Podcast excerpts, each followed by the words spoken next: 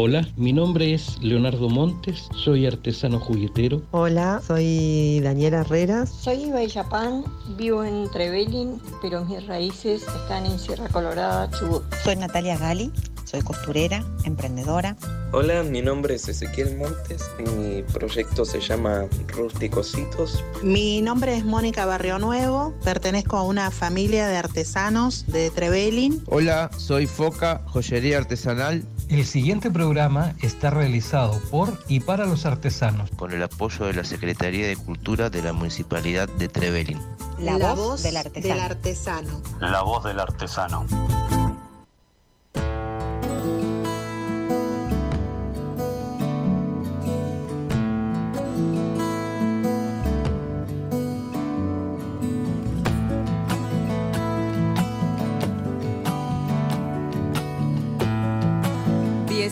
19 y 0 minutos en esta linda noche fresca que tenemos en Trevelin, pero sin embargo con un poquito menos de frío. ¿eh? Todavía no tenemos, por lo menos esta semana, temperaturas bajo cero. Van a volver, ¿eh? pero mientras tanto lo disfrutamos ahí sintonizando la radio.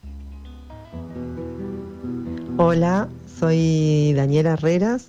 Hago joyería artesanal en plata y piedras naturales.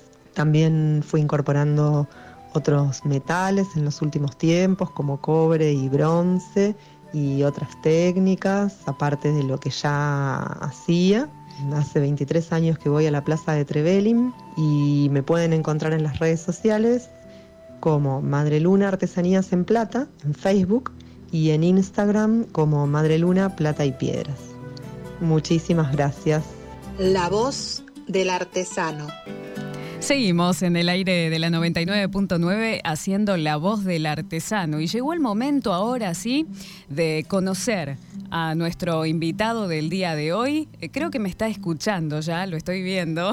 Como siempre, le decimos a la gente que del Valle está con todos los protocolos sanitarios para llevar adelante este programa y ha dispuesto otro de los estudios para que tranquilamente los invitados puedan llegar con seguridad a la emisora. Estoy hablando de un juguetero muy profesional en nuestra localidad, que tiene muchos años, que nos ha representado en donde lugar pueda, que ha llevado a través de esas piezas la familia, la identidad, todo lo que él quería decir yo creo que lo expresa a través de las piezas y que sabe muy bien cómo volver a esos juguetes de forma original, aquellos que jugábamos de chicos y que nos sacaban una sonrisa.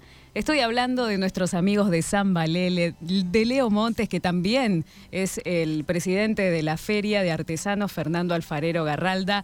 Y para mí es un orgullo y mucha alegría que estés hoy acá. ¿Cómo estás? Buenas noches, Lorena. ¿Cómo estás? Bueno, contenta, como te decía recién, de tenerte acá.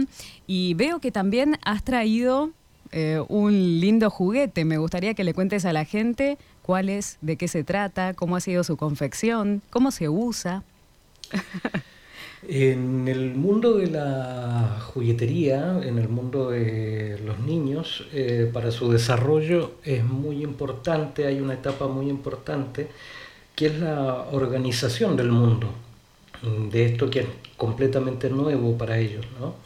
Este, lo que traje ahora es un rompecabezas que tiene la, bueno, la particularidad de ser, a mi juicio, muy bonito. Es un juguete que venimos realizando hace muchos años. En este caso es una versión de una ballena, una ballenita numerada, eh, que consta de 10 piezas, para que los chicos vayan aprendiendo tanto colores como números. Y en esta organización del mundo, en su cabecita, eh, este tipo de juguetes tiene mucha relevancia, mucha importancia, porque una vez que aprenden a armar un rompecabezas y aprenden que se puede desarmar, que las piezas que están sueltas por ahí las pueden integrar y formar una figura, eh, los remite a la etapa de la anticipación también entonces ellos saben que con un pequeño esfuerzo pueden completar una y otra vez esta figura y eso los, los recopa, los deja muy contentos, los deja muy felices. Así que como propuesta para eh, los niños, te diría que desde los dos años en adelante, eh, este tipo de juguetes viene muy bien y por supuesto es un camino de entrada. Luego eh, hay que seguir estimulando esto a lo largo de los años, hasta que paulatinamente, bueno, algunos pierden el interés paulatinamente y otros se siguen sumergiendo. Eh, y hay chicos que demandan eh, rompecabezas de los gigantes de mil piezas, dos mil piezas. Vos sabés que me pone muy contenta lo que decís, ¿no? Porque estamos en un mundo donde nos abraza la tecnología y donde los chicos son especialmente protagonistas y testigos de, este tipo de herramientas que se utilizan todo el tiempo. Eh, hace poco estábamos hablando con mi familia y decíamos pensar que nosotros no, teníamos el acceso a, ese tipo de elementos, herramientas y, con este tipo de juguetes la verdad que la pasábamos muy bien en familia y es volver un poco a eso. Crea muchos eh, aspectos de la personalidad el mm. jugar eh, a la antigua, como jugábamos nosotros, ¿no? que teníamos muchas horas de árboles, muchas horas de acequias, eh, muchas horas de estar entre los troncos, habilidades físicas, habilidades mentales. Siento que lo de la tecnología es algo que no hay que negarle a los chicos, ¿no? creo que también el mundo va por otro por otro rumbo tan distinto a, aquel en que nosotros eh, fuimos criados, eh, pero siento también que esta paridad debe darse en todos los hogares. ¿no? Tratar de limitar el acceso a los juegos electrónicos mm, a lo más tarde posible.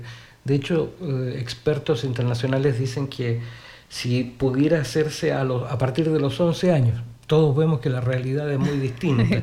que los, nenes muy chiquitos tienen por ahí como chupete electrónico, incluso. Sí, muy buena definición. Una, tablet. Eh, yo quiero que los niños tengan acceso a ambos, a ambas partes del mundo, ¿no? Que no sea excluyente. Y muchos padres valoran esta vuelta que está dando en la mentalidad de la gente eh, el volver a las cosas naturales, el volver a la influencia, eh, en este caso de la madera, de cosas que uno puede eh, tomar en sus manos, transformar, hace que los chicos creen una inteligencia muy superior porque van solucionando problemas, van poniendo imaginación en cada juguete. Ninguno de mis juguetes funciona solo, ¿viste? A todos hay que hacerlos... Eh, Darle vida. Interactuar, que el niño interactúe. Y, en ese interactuar tiene que poner mucho de su imaginación. Y, al desarrollar este aspecto de la personalidad, por supuesto, tenemos personas que van a poder eh, resolver problemas cuando sean adultos de manera mucho más eh, dinámica, más efectiva eh, y no solo recurriendo a, un tutorial. y la creatividad es, un aspecto muy importante del desarrollo del ser humano. Sin duda comparto 100% lo que estás compartiendo en esta linda tarde-noche, que le decimos a la gente que esta entrevista va a tener dos partes, porque ahora vamos a conocer a Leo como juguetero, vamos a conocer un poco su historia. Y luego vamos a conocer ese Leo que comenzó a interesarse para aportar, para mejorar la feria, para saber eh, qué se puede agregar, eh, cómo podemos escuchar las voces de todos los artesanos, sobre todo. Así que eh, bien nos dijiste ahora, este juguete hermoso que tenemos, este rompecabezas, lo vas a encontrar publicado en la fanpage de FM del Valle 99.9, es FM del Valle Espacio Trevelin, que en este momento estamos haciendo la, la transmisión en Facebook, sí, me dicen que sí, ok, que está saliendo bien, así que ahí también nos podés ver esta cosa rara que tiene hoy en día la radio, que la celebro, porque hablando de tecnología nos sirve mucho para llegar a muchas partes eh, del país y del mundo, quién sabe. Así que allí lo vas a encontrar en FM del Valle, Espacio Trevelin, para que comiences a participar de este sorteo. Si vas comentando la publicación y mañana te vamos a decir quién se lleva este hermoso juguete. Quiero saber un poco cómo fue ese camino hacia el ser artesano, porque además te acompaña la familia. Pero ¿cómo fue antes de, decidir en esa búsqueda? Eh, mira, yo siempre tuve la inquietud de poder hacer algo con mis manos, algo parecido a lo que... en realidad estoy como cumpliendo un sueño, ¿no? En muchas ferias donde a lo largo de la Patagonia, donde nos hemos encontrado eh, con tu viejo también, amigo del camino, de la feria, vecino. Este, mucha gente me, preguntaba también, eh, me decía que su eh, ambición era jubilarse y poder hacer lo que yo estaba haciendo. Entonces yo siento una felicidad muy grande, porque considerándome joven todavía, estoy haciendo algo que mucha gente aspira a hacer eh, por placer cuando termine sus años laborales eh, formalmente. Y bueno, creo que llegué a esta actividad eh, fundamentalmente porque había esta pulsión, este deseo de crear este tipo de objetos. entre Berlín nosotros cuando yo llegué acá, yo vengo de Chile, este, de Valparaíso, cuando yo llegué acá eh, teníamos con la familia un jardín maternal y ahí eh, un poco obligados por la ausencia de material didáctico, eh, me ofrecí yo, yo sé hacer dos, tres juguetitos, dije. Y arrancamos de esa manera, ¿no?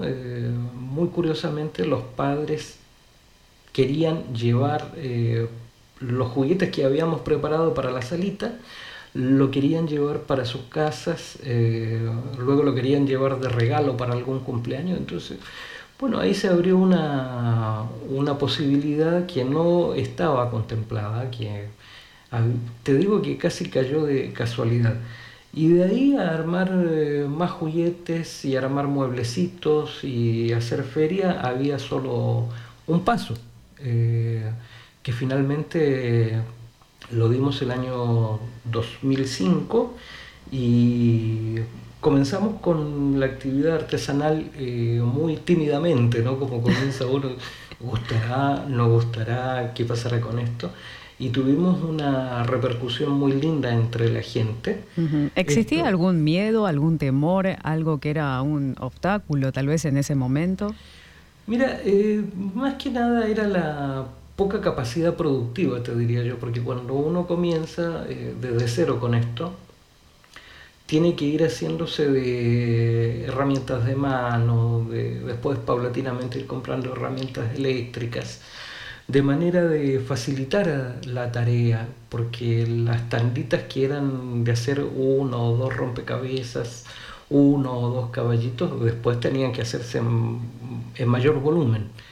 Entonces hay que optimizar en el taller el tiempo de trabajo, y, pero básicamente el único temor era ese, ¿no? de no poder llegar con la expectativa que generaba nuestro trabajo entre la comunidad eh, y que se nos acabara pronto la, lo que habíamos preparado.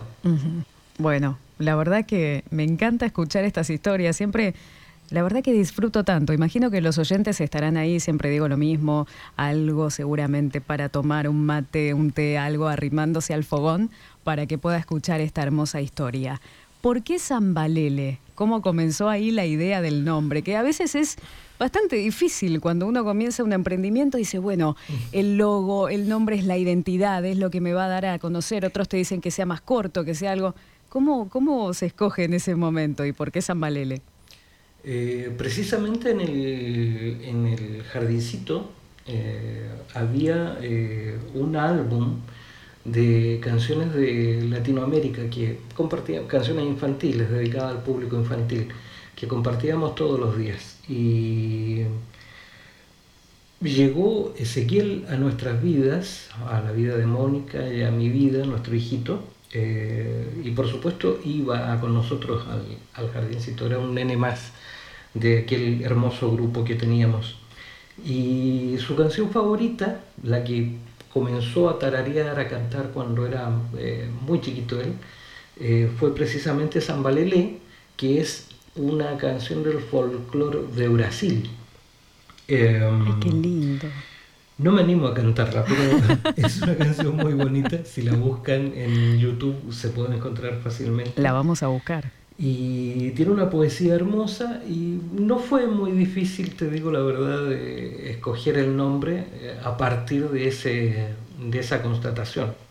Claro, era eh, una voz con mucha identidad que ya estaba marcando el camino, nada más y nada menos que el niño, que hoy en día también está al frente de Rusticositos, que ya vamos a tenerlo de invitado y vamos a hablar con él, pero es evidente que la creatividad, que esas ganas, ya la lo ha escuchado seguramente desde la panza. Y ha estado forzosamente también siendo miembro de la feria desde muy chiquitito que nos acompañaba.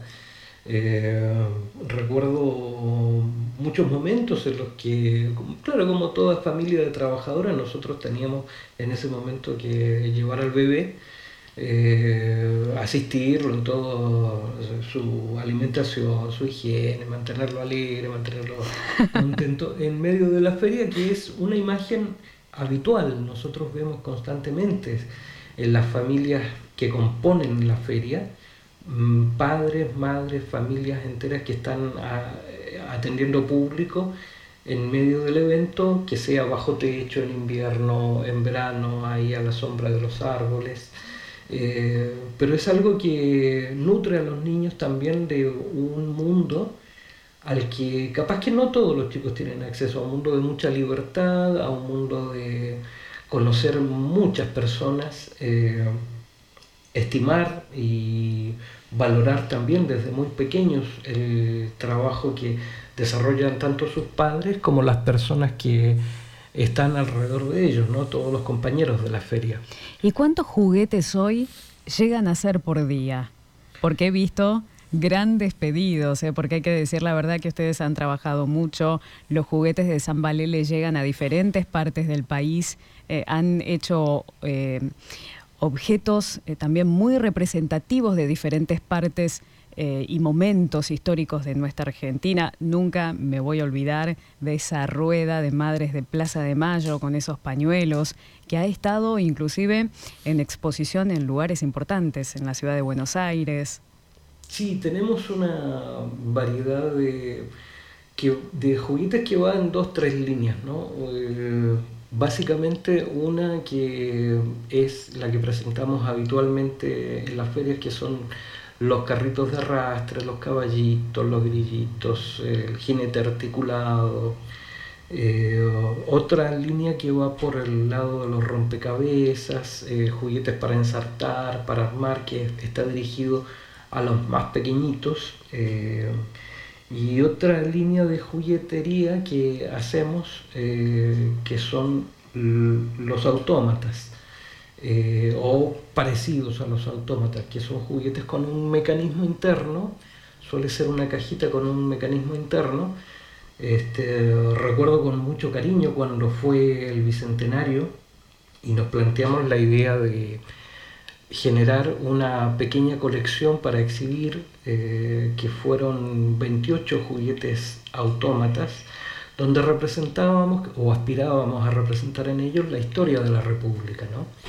Este, había un San Martín cabalgando, eh, French Iberuti, estaba la Negra Sosa, por ejemplo.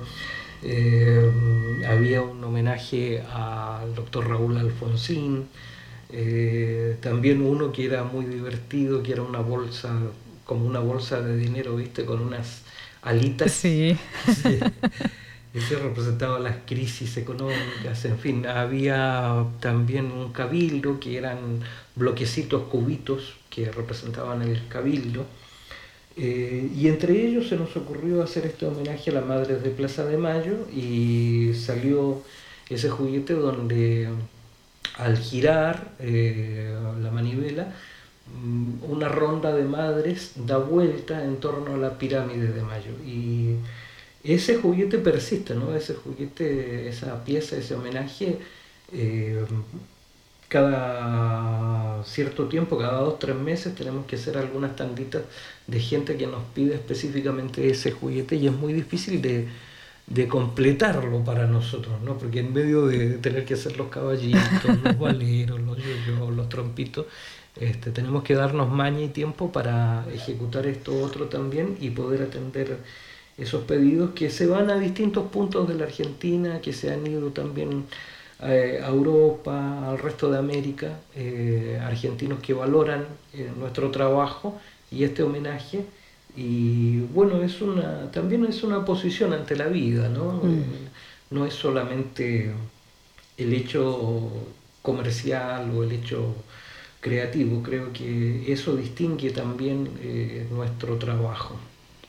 La verdad es que siempre desde acá queremos revalorizar el trabajo del artesano, invitar a todos los que están escuchando en este momento La Voz del Artesano. Estamos con Leo Montes, que está enfrente junto con su familia de San Valele, juguetes artesanales, eh, a que puedas adquirir cualquiera de los productos que está en la Plaza de Artesanos Fernando Alfarero Garralda, que funciona en la Plaza Coronel Fontana, que es la identidad del pueblo del Molino en cuanto uno ingresa uno se encuentra con la plaza y allí están los artesanos que trabajan día a día y que tras la pandemia, que ya lleva dos años, eh, y, monedas, eh, se, se hace muy difícil y este es un espacio dedicado especialmente para ellos. Por eso te invitamos a que puedas ingresar también a las redes sociales de San Valele y aquellos que no conozcan los juguetes, que bueno, que se hagan amigos allí en las redes, tanto en Facebook como en Instagram,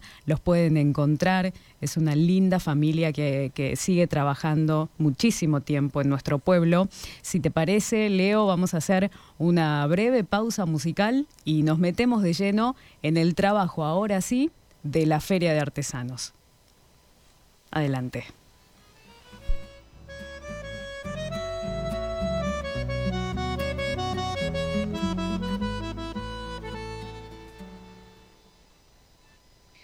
Buen día. Bueno, soy Mirta Bernás, eh, soy de Esquel, manualera, hago portallaves, este, mm, portasahumerios, e imanes, este, cosas para colgar en las ventanas como búhos, pajaritos, un poco de todo que vendo en la plaza de Trevelin.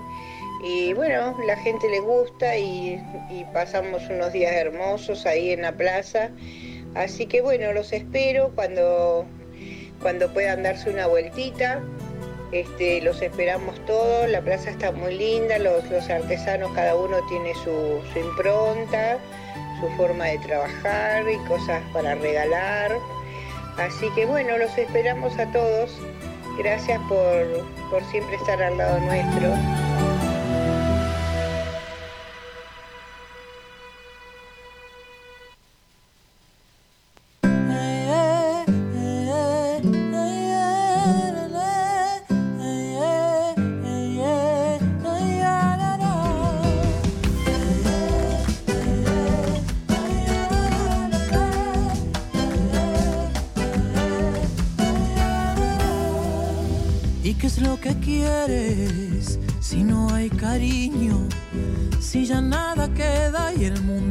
distinto.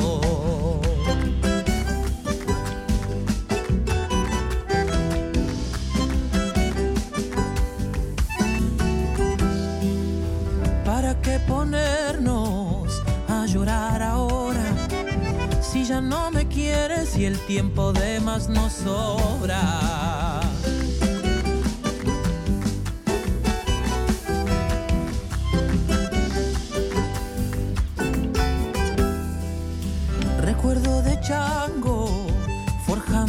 caminos, una primavera con flores que aguanten el frío. Si ya no me quieres, no estaré contigo. Si el camino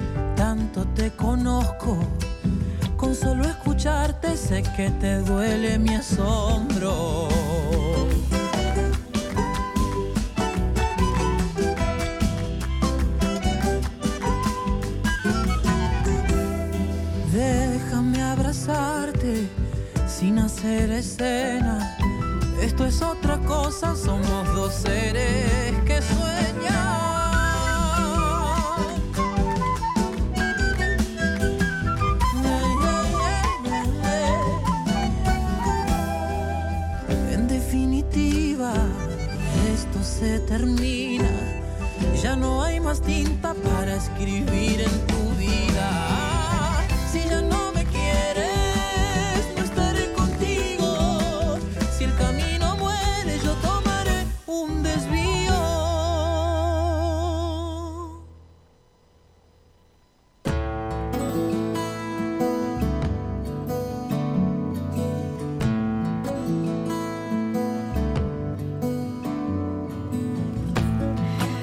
Haciendo la voz del artesano por la 99.9 hasta las 8. ¿eh? Ya nos queda ahí como se nos vuela siempre el programa, la verdad, rapidísimo. Seguimos hablando con Leo Montes, nuestro invitado súper especial. Quiero recordar que van a tener el sorteo de este hermoso rompecabezas hecho totalmente artesanal eh, y pintado por San Valele Talleres de Juguetes Artesanales, allí en el Facebook FM del Valle Espacio Trevelin y mañana les vamos a decir quién se lleva esta linda pieza artesanal. Leo. Eh, te interesaste siempre en poder llevar adelante, tratar de mejorar la feria, eh, tratar de hacer cosas nuevas, así que le decimos a los artesanos en este momento y tal vez a aquellos que quieran conocer un poco más la feria y su funcionamiento que le den volumen a la radio porque vamos a hablar un poco de cómo es ese funcionamiento actual, cuáles son algunos de los proyectos, cómo ha cambiado inclusive la estructura de la imagen que tiene a través de los diferentes flyers y folletos, eh, qué pasa con las próximas ferias de cara a octubre, qué va a pasar los fines de semana largo. Hay mucha información y ya lo queremos escuchar. Eh, sí, Lorena. La verdad es que estar en medio de pandemia es difícil para todos los trabajadores, ¿no? Para nosotros que somos trabajadores informales, la mayoría, eh, se nos hace doblemente complicado.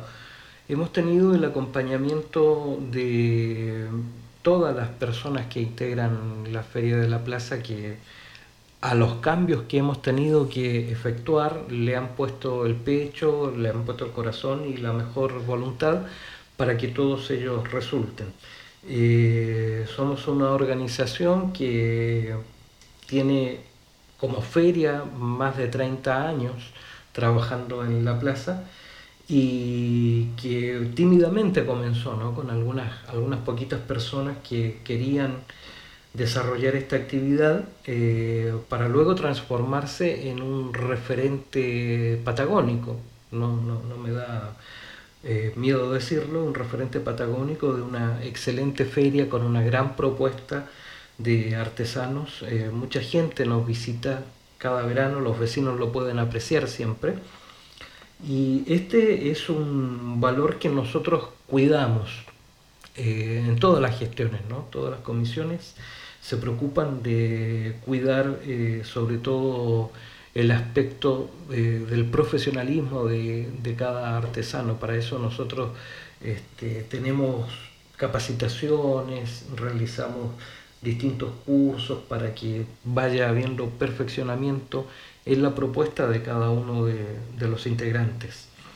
Desde el verano que nos tocó asumir como comisión directiva, eh, bueno, nos tuvimos que encontrar así de frente. Durante todo el año pasado no hubo feria y desde el verano que se abrió un poquito el juego tímidamente, nosotros pensamos que, bueno, vamos a hacer el intento, vamos a trabajar en esto para ver qué resultado tiene. Y sorprendentemente fue una excelente temporada para todos. Todos pudimos trabajar, hubo turismo, eh, nos manejamos con las restricciones que había, con los protocolos de bioseguridad y pudimos desarrollar dentro de ese marco eh, una propuesta que se había renovado este año para los visitantes, para los vecinos de Trevelin. También durante el verano, eh, sobre la marcha, de tener que armar de una forma distinta, no sé si la gente notó que eh, los puestos estaban separados dos metros uno de otro, que nosotros estamos acostumbrados a compartir el mate con el compañero Este, lado, todo junto siempre. a tener- tender la torta frita, el pedacito de galleta. Atender el puesto del compañero. atender al puesto del compañero cuando sale. Entonces ahora estamos un poco encerraditos por las telas en nuestro propio puesto, separados, eh, puesto por medio con, con cada uno de ellos. Pero en el verano creo que una de las cosas más importantes que en, las que nos tocó actuar como feria a todos eh, fue a raíz del incendio que hubo en el hoyo, en Bolsón, donde eh, teníamos la cuenta nosotros de 60 artesanos que habían perdido todos, su casa, sus enseres, sus talleres. De modo que tuvimos que actuar solidariamente en la medida de nuestras posibilidades, organizando esos fines de semana acciones solidarias para acompañar a todos estos artesanos que se vieron afectados. Y una vez que terminó la temporada de verano, que terminó para todos, no, no, no solo para los artesanos, terminó para la gente de los restaurantes, para la gente de las cabañas, eh, cuando se apaga la temporada, nosotros continuamos trabajando la Feria de la Plaza, eh, poniendo a disposición de los compañeros toda la infraestructura que ha acumulado la feria durante estos años. Eh, también pudimos realizar, gracias al apoyo de la Expoferia que nos facilitó fierros y estructuras, pudimos realizar una Semana Santa en abril mm, muy buena, muy buena, donde hubo mucho trabajo para todos. Y luego, eh, cuando ya terminó eso, no sé si recuerdo el público que eh, enseguida cayeron las restricciones y no se podía armar. Estuvimos un par de fines de semana ahí en el limbo sin saber qué iba a pasar. Bueno, acordamos con la autoridad política entonces que íbamos a tener una apertura restringida, eh, lo que se traduce el día de hoy que tenemos la posibilidad de armar hasta 10 puestos en la feria de la plaza. Eh, esto nos ha llevado también a buscar otros caminos. ¿no? Eh, actualmente estamos en conversaciones y ya esta semana tenemos eh, para finiquitar una propuesta que es llevar nuestras piezas al museo regional de Trevelin para que sean exhibidas allí y haya un punto de venta donde los artesanos van a poder ofrecer en un lugar que no es una feria eh, su mercadería, sus productos, sus artesanías. eh, acordamos que una partecita de esa venta también va a ser para el propio museo que va a poder eh, ofrecer esto como el merchandising. se dice. Merchandising. Ahí con el inglés no me manejo mucho. Y, pero el concepto sí lo manejo. Por supuesto que sí, ya lo entendemos. Entonces, esta misma semana, justo mañana, vamos a tener una pequeña reunión eh, ahí en el Salón Central, eh, con protocolos, con todo, ¿no? con los artesanos que están interesados, para que se, interior- eh, se interioricen de cuál va a ser el mecanismo para poder vincularnos con el museo, qué tipo de piezas pueden llevar eh, para exhibir y vender y cómo va a ser la retroalimentación que vamos a tener. Esperamos que dé para largo y que sea un proyecto positivo. El otro camino que hemos elegido también, el otro proyecto que estamos llevando adelante, es el desarrollo web. No todos los artesanos, como ocurre con todos nuestros vecinos de Trevelin, no todos manejan redes sociales ni tienen una página de Facebook o Instagram.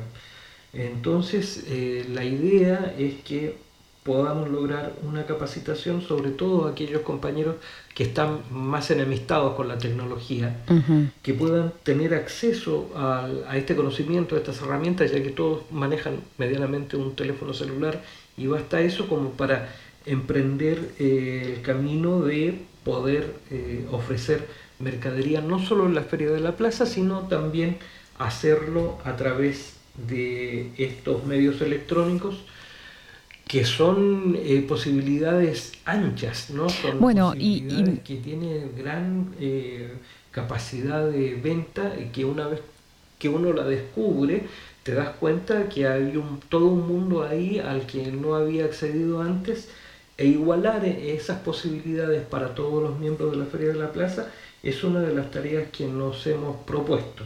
Y está muy bien pensado, porque bien lo estabas comentando vos, que mm, estando en pandemia es necesario ir a esas herramientas y ayuda inclusive a muchos sectores que tal vez no tienen conectividad, que están en zonas tal vez un poco más alejadas y la señal ahí no llega eh, con la mayor fuerza. Exactamente. Y bueno, y también eh, explorando posibilidades para nuestro sector, eh, le hemos propuesto a la Secretaría de Turismo implementar eh, lo que hemos dado en llamar el camino de los artesanos, que no es ni más ni menos que, que haya un punto de referencia en la Secretaría de Turismo donde se pueda marcar en un mapa que estamos viendo la posibilidad que no solo sea en papel, sino que también sea electrónicamente a través de alguna aplicación en teléfono, dónde están ubicados los talleres de los artesanos, porque la gente cuando nos visita eh, quiere conocer el museo, quiere conocer el antifol, quiere saber cómo llegó al lago, cómo llegó a la presa, qué edificio puedo visitar, qué atractivo turístico, las cascadas, en fin.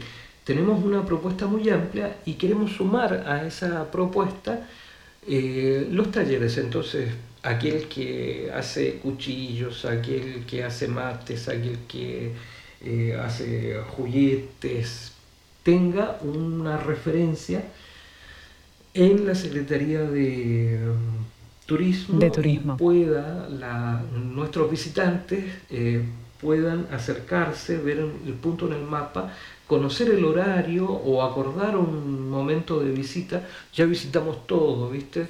Está lloviendo, ¿a dónde podemos ir? ¿Qué podemos hacer? Y bueno, vamos a visitar el taller de algún artesano. Entonces creemos que hay una posibilidad ahí también que no hemos explorado, que estaría eh, muy bueno de poder eh, implementar. Y el secretario de Turismo también se ha comprometido a ayudarnos, a darnos impulso con esto, eh, porque también le pareció una buena, una buena idea. La verdad que yo sí, yo la celebro mucho porque me parece que es aportar también a la economía familiar de cada uno de los artesanos y que fácilmente uno acceda a través, como decís vos, de esta web o una aplicación y que rápidamente pueda ir a adquirir si, si el turista o el vecino no lo encuentra en la plaza o no puede ir justo ese día, que no se quede sin ese regalo, ¿no? Totalmente artesanal.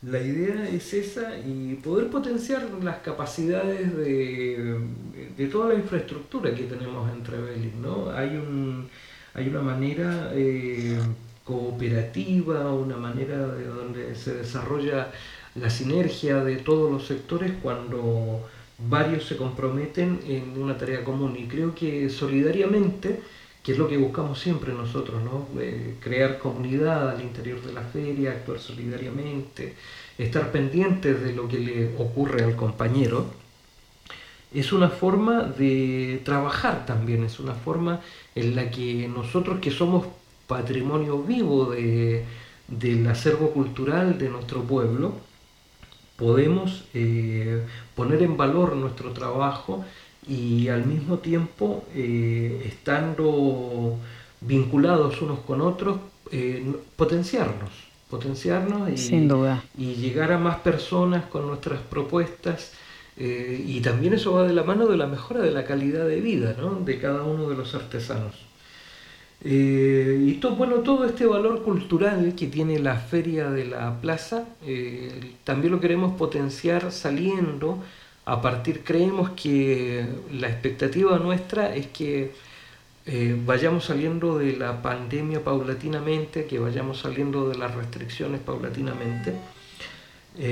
Siento que para octubre ya estaríamos en condiciones de plantear una feria de cuatro días eh, cada mes desde octubre, una en octubre, una en noviembre, una en diciembre, en enero, en febrero, que ha tenido muy buenos resultados cuando la hicimos en el verano.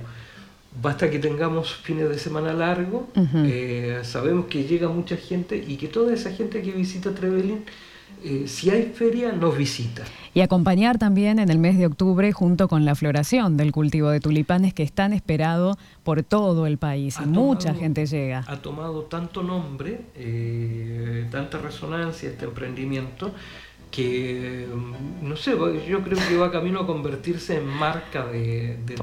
Por favor. En poco tiempo. Sí, que lo sea. Y tenemos que potenciar eso, ¿no? Potenciar eso entre todos los sectores. Mm. Y creemos que si hay una posibilidad que nosotros también tengamos, eh, un, no sé, una feria de los tulipanes en octubre, no sé si va a tener ese nombre, va a ser una propuesta que va a estar llamada a tener éxito, ¿no? Eh, lo Y que se vuelva a repetir también la suelta de los tulipanes, de los pétalos de tulipanes, que ha sido una fiesta en la plaza. Fue hermoso también ese. Viste que hay tantas ideas que Por dan favor. vuelta que hay que ejecutar y potenciar y a la que todos tenemos que ir sumando esfuerzo, ir poniéndole el hombro, porque en Trevelin somos muchos los eh, trabajadores informales que eh, tenemos como única posibilidad nuestra creatividad y sobre todo eh, que venga eh, que venga público, ¿no? Cuando hay público, no hay lluvia, está perfecto. Hay que aprovechar.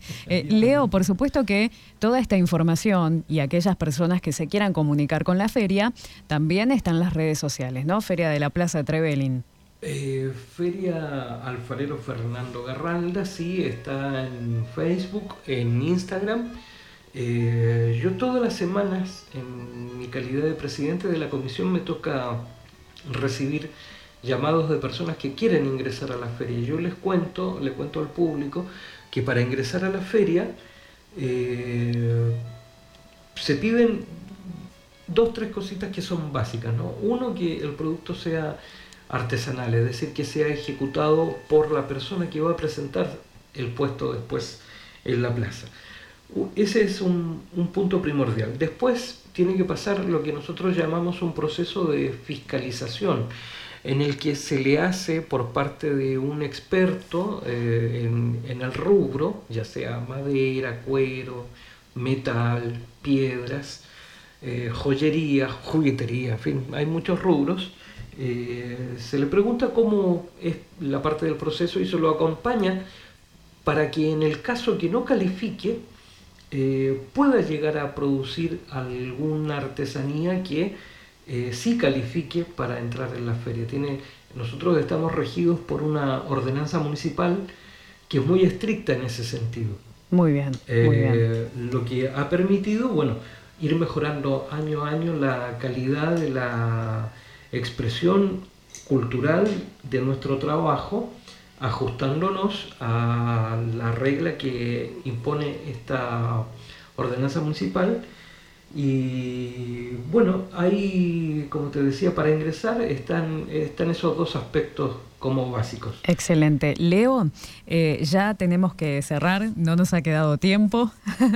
Eh, queremos invitar a toda la gente a que se puedan comunicar a través de redes sociales, cualquier duda, cualquier pregunta. Y por supuesto sabemos que cada fin de semana allí están los artesanos. Los esperamos a todos. Este, te agradezco por esta oportunidad. Ha sido una conversación muy linda, muy fácil de llevar. Sos una gran entrevistadora, así que Gracias. eso facilita a cualquiera que esté de este lado de la- del estudio. Muy bien, muy bien. Bueno, Leo, muchas gracias, un abrazo enorme. Y a ustedes eh, les digo, recuerden que mañana vamos a decir el ganador de este sorteo, de este hermoso juguete totalmente hecho artesanal por San Valele Juguetes Artesanales, a quien le agradecemos también porque es uno de los auspiciantes de este espacio, a la artesana Graciela Lobos de la ciudad de Esquel, que allí también la encontrás en el 15696461, a Foca Joyería Artesanal. Gracias, Foca, un abrazo enorme. Lo encontrás en Instagram y en Facebook, arroba Foca Esquel, a Rusticositos también que tienen estos objetos lúdicos. También buscalos en Facebook, a Patagónica Diseños, también allí en Facebook y en Instagram, con todos estos accesorios hechos totalmente a mano. Madera Fernando Ifar, también ebanista de más de 40 años, comunicate al 1552-9312, Amasamando Pastas Caseras que nos acompaña siempre cada martes, abre de miércoles a lunes de 10 y media a 13 15.30 horas, de 18 a 21.30 horas. El delivery es sin cargo. Llama al 15598756, especialmente a esta hora. Los encontrás en John Murray Thomas 68 en, en el cruce de Aldea Escolar a pasos de Avenida San Martín. Recuerden que nos volvemos a sintonizar, a escuchar el próximo martes de 7 a 8. En el episodio de Spotify podés encontrar también esta, esta linda entrevista, una charla hermosa con Leo que también la he disfrutado muchísimo. Espero que ustedes también del otro lado. Y recuerden que el domingo a las 5 de la tarde está la repetición de La Voz del Artesano. Que tengan hermosa noche, abríguense mucho, por favor, cuídense que son súper valiosos. El abrazo, el cariño a los vecinos de nuestra localidad y a cada uno de los parajes. Hasta el martes. Hasta luego.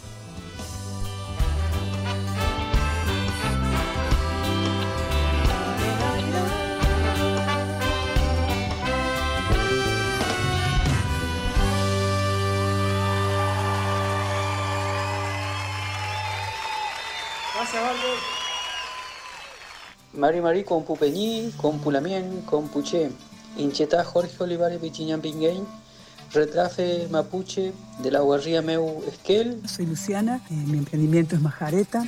Hace más de 15 años me dedico a hacer juegos de ingenio. Soy Mirta Bernás, eh, soy de Esquel, manualera, hago mm, portallaves. Me llamo Graciela Inés Lobo, soy artesana textil. Soy Micaela, artesana y emprendedora. Junto con mi madre Marcela, en 2016 empezamos este proyecto llamado Ecléctica Literata. Mi nombre es Natalia Jaime, soy artesana, hago todo lo que es tejido. Nuestro emprendimiento es JC Artesanía, es mates de calabaza y bombillas de alpaca. Hasta aquí, la voz del artesano. Sintonizanos el próximo martes por FM del Valle 99.9. La voz del artesano. La voz del artesano.